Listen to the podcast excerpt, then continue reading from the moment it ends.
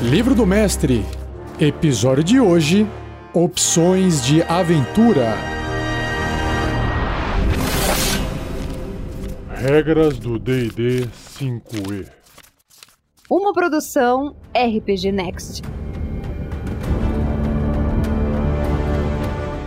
Seja bem-vindo a mais um episódio do Regras do D&D 5e. Aqui é o Mestre Rafael 47, dando continuidade na leitura do livro do mestre do RPG Dungeons Dragons, quinta edição. Estou na parte 3, chamada Mestre de Regras, capítulo 9, Oficina do Mestre.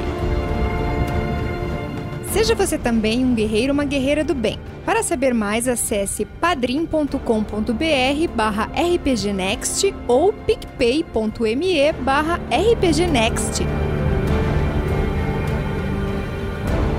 Então vamos lá. Opções de aventura. Esta seção fornece opções para mudar como os descansos funcionam, assim como adicionar coisas incomuns à sua campanha, como armas modernas. Medo e pavor. As regras para medo e pavor podem ajudar você a sustentar uma atmosfera de horror numa campanha de fantasia sombria. Então, sobre o medo, quando os aventureiros enfrentam ameaças que eles não têm esperança de derrotar, você pode pedir que eles façam um teste de resistência de sabedoria. Defina uma CD de acordo com as circunstâncias. Um personagem que falhe no teste fica amedrontado por um minuto. O personagem pode repetir o teste de resistência no final de cada um dos seus turnos, terminando o efeito sobre si com sucesso na resistência. E o pavor? O pavor envolve mais do que um mero medo. Ele implica em repulsa e angústia. Frequentemente ele surge quando os aventureiros veem algo completamente contrário ao senso comum sobre o que pode e deveria ocorrer no mundo ou ao descobrir uma verdade terrível. Em tal situação, você pode pedir que os personagens façam um teste de resistência de carisma para resistir ao pavor. Defina a CD baseado na magnitude das circunstâncias horripilantes. Com um fracasso na resistência, um personagem ganha uma forma de loucura de curta ou longa duração que você pode escolher ou determinar aleatoriamente, como detalhado no capítulo 8, chamado Conduzindo o Jogo. Cura essas regras opcionais tornam mais fácil ou mais difícil para os aventureiros se recuperar de ferimentos, ou aumentando ou reduzindo a quantidade de tempo que seus jogadores podem passar se aventurando antes do descanso ser necessário. Primeiro ponto: dependência de kit de primeiros socorros. Um personagem não pode ganhar nenhum dado de vida após terminar um descanso curto, a não ser que alguém gaste um uso de um kit de primeiros socorros para enfaixar e tratar as feridas do personagem. Outro ponto: surtos de cura. Essa regra opcional permite que os personagens se curem no meio do combate e funciona bem em grupos que se caracterizam por poucos ou nenhum personagem com magia de cura ou para campanhas onde a cura mágica é rara. Com uma ação, um personagem pode usar um surto de cura e gastar até metade dos seus dados de vida. Para cada dado de vida gasto dessa forma, o jogador rola o dado e adiciona um modificador de constituição. O personagem recupera pontos de vida igual ao resultado. O personagem pode optar por gastar um dado de vida adicional após cada rolagem.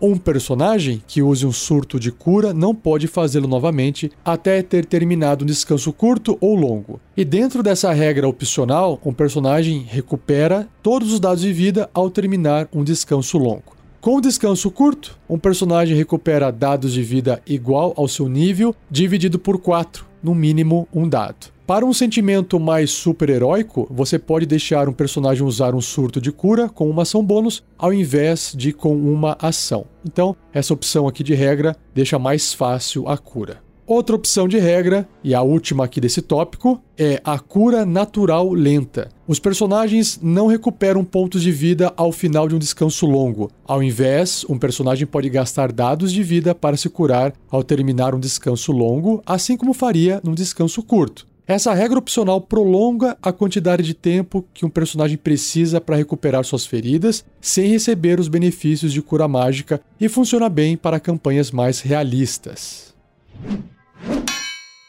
Variações de descanso.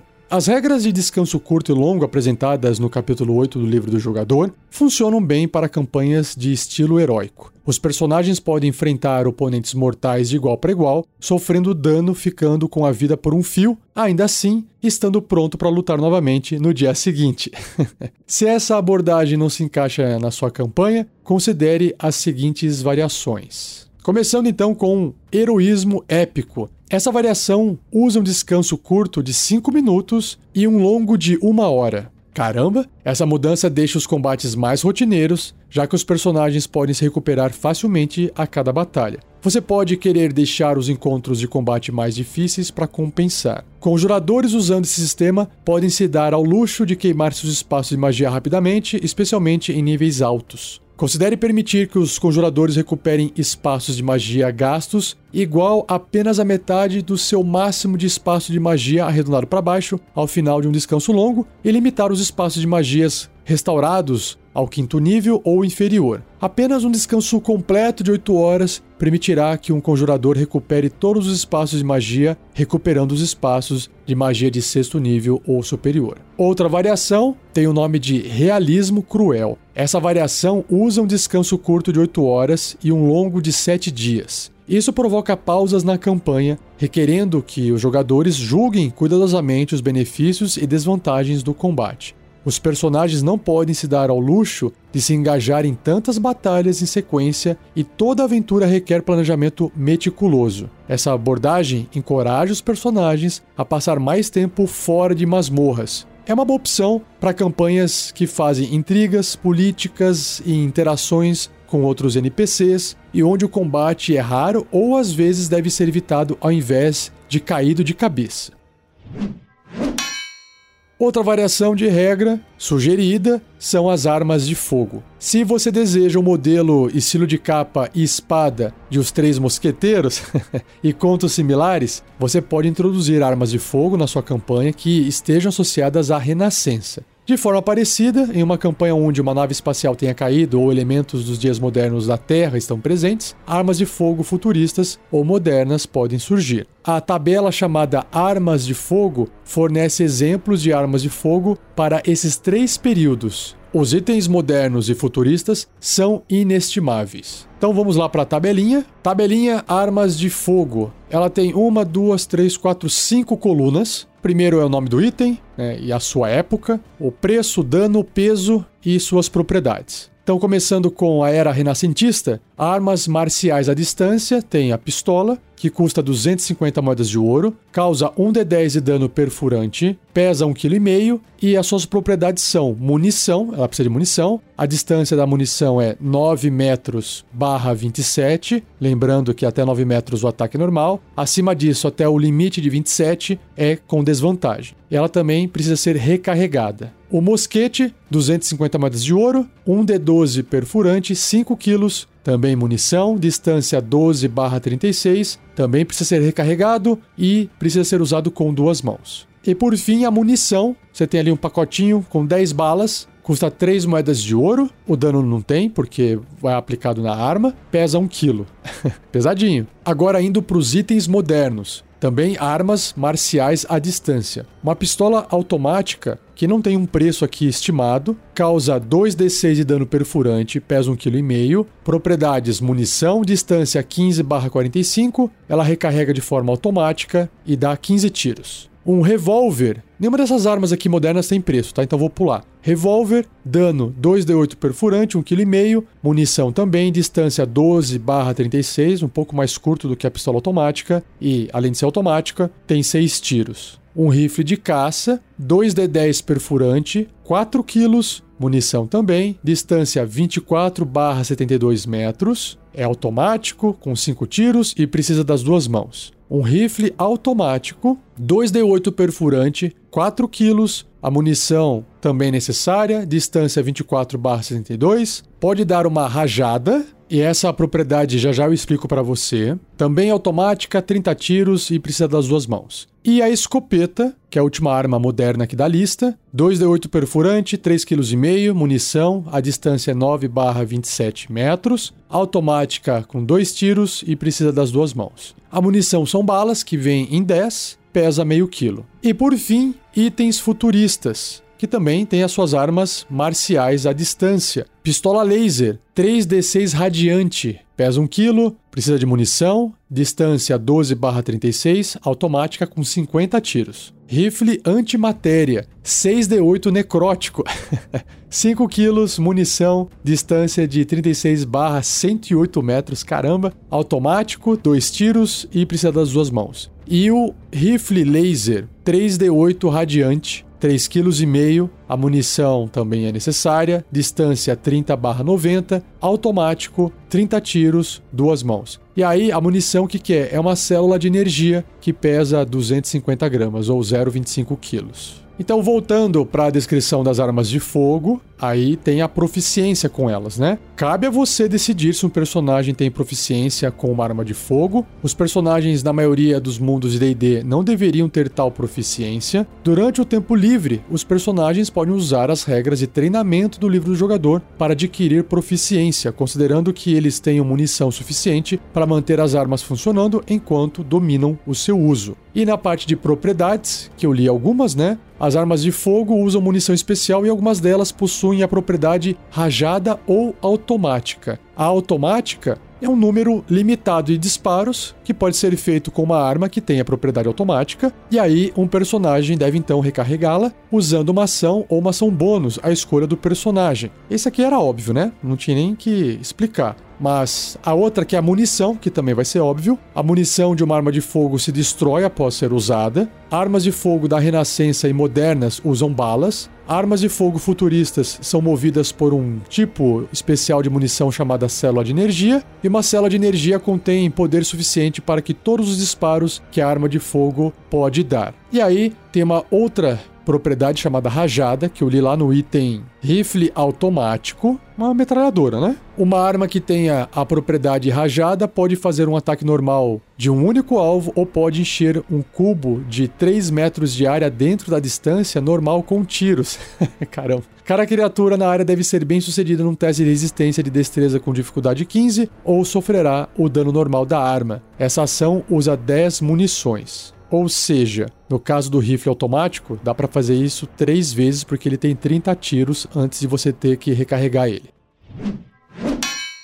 Explosivos. Uma campanha pode incluir explosivos da Renascença ou do mundo moderno. O segundo é inestimável, como apresentado na tabela explosivos. Dessa vez eu vou ler tudo aqui e depois eu vou para a tabela. Bomba é um tipo de explosivo. Com uma ação, o personagem pode acender essa bomba e arremessá-la até um ponto que fica a 18 metros de distância, e cada criatura até um metro e meio do ponto deve ser bem sucedida num teste de resistência de destreza com dificuldade 12 ou sofrerá 3d6 de dano de fogo. É uma dinamite, por exemplo. Pólvora. Pólvora é usada principalmente para impulsionar uma bala para fora do cano de uma pistola ou rifle, ou ela é transformada em uma bomba. A pólvora é vendida em pequenos barris de madeira e em chifres de pólvora resistentes à água. Atear fogo a um recipiente cheio de pólvora pode fazê-lo explodir, causando dano de fogo às criaturas até 3 metros dele, 3d6 de dano para um chifre de pólvora e 7d6 de dano para um barril. Um sucesso num teste de resistência com dificuldade 12 reduz o dano à metade. Se você atear fogo a 30 gramas de pólvora, vai fazer com que ela se queime por uma rodada, emitindo luz plena num raio de 9 metros e penumbra por 9 metros adicionais. Agora a dinamite. Nossa, então a bomba não é dinamite, tá? A dinamite deve ser mais poderosa? Vamos ver, ó. Acho que com certeza, né? Com uma ação, uma criatura pode acender uma banana de dinamite e arremessá-la num ponto até 18 metros de distância. Cada criatura até 1,5 metro do ponto deve realizar um teste de resistência de destreza com dificuldade 12, sofrendo 3d6 de dano de contusão se falhar na resistência, ou metade do dano se obtiver sucesso. Então a diferença aqui até agora é que a bomba causa dano de fogo e a dinamite dano de contusão, mas é o mesmo dano. Um personagem pode prender bananas e dinamite juntas para que elas explodam ao mesmo tempo. Cada banana adicional aumenta o dano em 1d6 até o máximo de 10d6, e o raio de explosão em 1,5 metro e meio até o máximo de 6 metros. A dinamite pode ser equipada com um estopim longo para explodir após uma quantidade de tempo determinada, geralmente 1 a 6 rodadas. Joga a iniciativa para a dinamite, e após o número determinado de rodadas passar, a dinamite explode na iniciativa. Por fim, as granadas. Com uma ação, o personagem pode arremessar uma granada até 18 metros de distância. Com um lançador de granada, o personagem pode impulsionar a granada até 36 metros de distância. Cada criatura até 6 metros da explosão de uma granada de fragmentação deve realizar um teste de resistência de destreza com dificuldade 15, sofrendo 5d6 de dano perfurante se falhar na resistência ou metade desse dano se obtiver sucesso. Uma rodada após uma granada de fumaça tocar o solo, ela emite uma nuvem de fumaça que cria uma área de escuridão densa no raio de 6 metros. Um vento moderado, pelo menos uns 15 km por hora, dispersa a fumaça em quatro rodadas. Um vento forte, de pelo menos 30 km por hora, dispersa ela em uma rodada. Então vamos lá para a tabelinha de explosivos. Ela é pequenininha, tem três colunas, né, o nome do item e a época dela, o preço e o peso. Então, para os itens renascentistas, bomba, 150 moedas de ouro, meio quilo. Bairro de pólvora, 250 moedas de ouro, 10 quilos. Chifre de pólvora, 35 moedas de ouro, 1 quilo. E para os itens modernos, a banana de dinamite, Todos eles não têm nenhum preço aqui, né? Meio quilo, granada de fragmentação meio quilo, granada de fumaça um quilo e o lançador de granada 3,5 kg. Tecnologia alienígena. Quando os aventureiros encontram uma peça de tecnologia que não pertence ao mundo ou período deles, os jogadores podem compreender o que o objeto é, mas os personagens raramente irão compreender. Para simular a ignorância dos personagens sobre a tecnologia, faz com que os personagens realizem uma série de testes de inteligência para tentar utilizá-la. Para determinar se a tecnologia funciona, um personagem deve ser bem sucedido no número de testes de inteligência baseado na complexidade do item. Dois sucessos para um item simples, como por exemplo um isqueiro, uma calculadora, um revólver, e quatro sucessos para um item complexo, um computador, uma serra elétrica ou um aerobarco. Então, consulte a tabela chamada Tentando Utilizar Tecnologia Alienígena e considere fazer o item quebrar caso um personagem fracasse quatro ou mais vezes antes de realizar um descanso longo. Um personagem que tenha visto um item em uso ou tenha operado um item similar tem vantagem nos testes de inteligência para tentar utilizá-lo. E a tabela é bem pequenininha. Essa tabela chamada Tentando Utilizar Tecnologia Alienígena tem duas colunas. O primeiro é o teste, o resultado do teste de inteligência total e o resultado, né? O que, que acontece se você tirar aquele número, né? Então, 9 ou menor é um fracasso. Você usa uma carga ou o uso é desperdiçado. Se aplicável, o personagem tem desvantagem no próximo teste. Se o teste de inteligência for de 10 a 14, é um fracasso. De 15 a 19, aí sim é um sucesso. E 20 ou maior é um sucesso. E o personagem tem vantagem no próximo teste.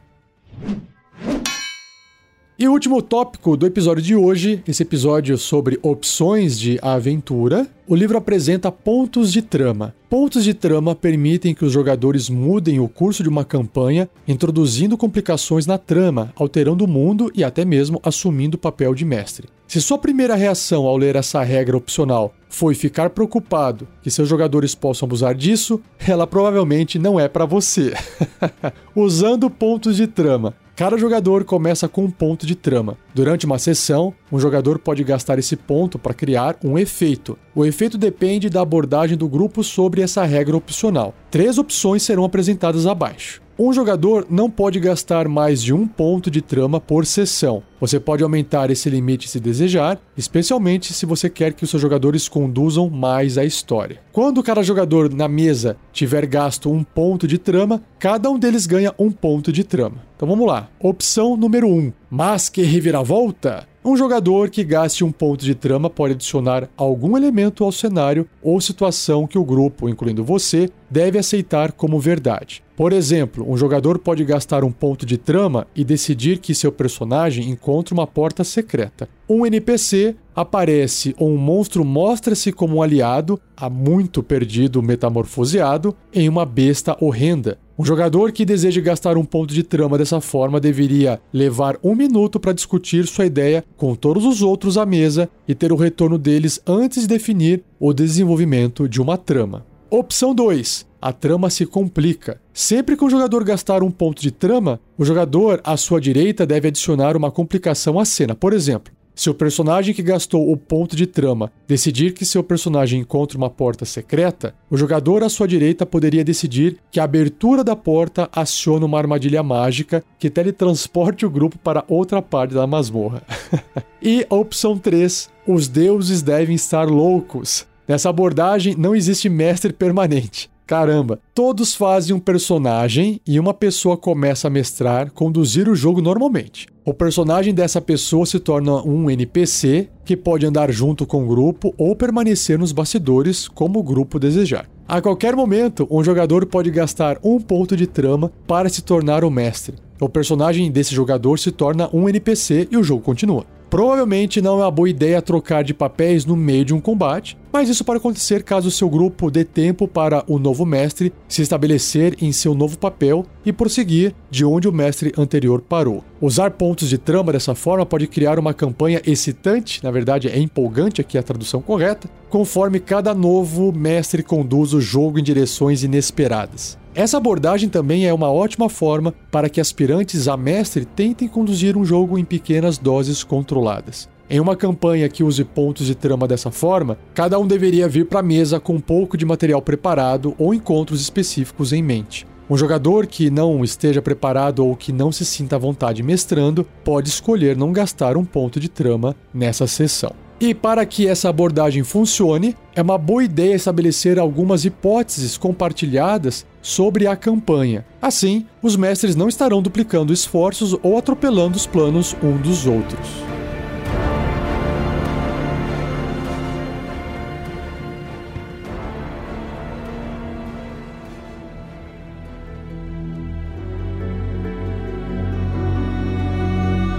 E assim eu encerro mais um episódio do Regras do D&D 5e. Espero que você tenha gostado. Já sabe, não esqueça de compartilhar. Deixa o like, deixa o joinha, comente, torne o conteúdo relevante. Agradeça ao Gleico Vieira Pereira por mais uma edição fantástica. Se você ainda não conhece nossos outros podcasts, nós temos Contos Narrados, Aventuras RPG, conhecidas como Tarrasques na Bota, Bate-Papo, que são os episódios da Forja, e até podcast de outros sistemas, é, GURPS. GURPS 4E é o que temos até o momento dessa gravação, e pode ser que no futuro tenham outros, né? Nunca se sabe. Basta você acessar rpgnext.com.br ou se você estiver usando um agregador de podcast, procure pelo podcast RPG Next Podcast. Se você estiver no Spotify, mesma coisa, RPG Next Podcast. Aí você vai ter acesso a todos os episódios de grupos, os tipos diferentes, os programas diferentes, num feed só, tá bom? E não perca o próximo episódio, onde eu continuo esse capítulo 9, Oficina do Mestre, e vou falar sobre as opções de combate. Beleza? Um muito obrigado, um abraço e até o próximo episódio.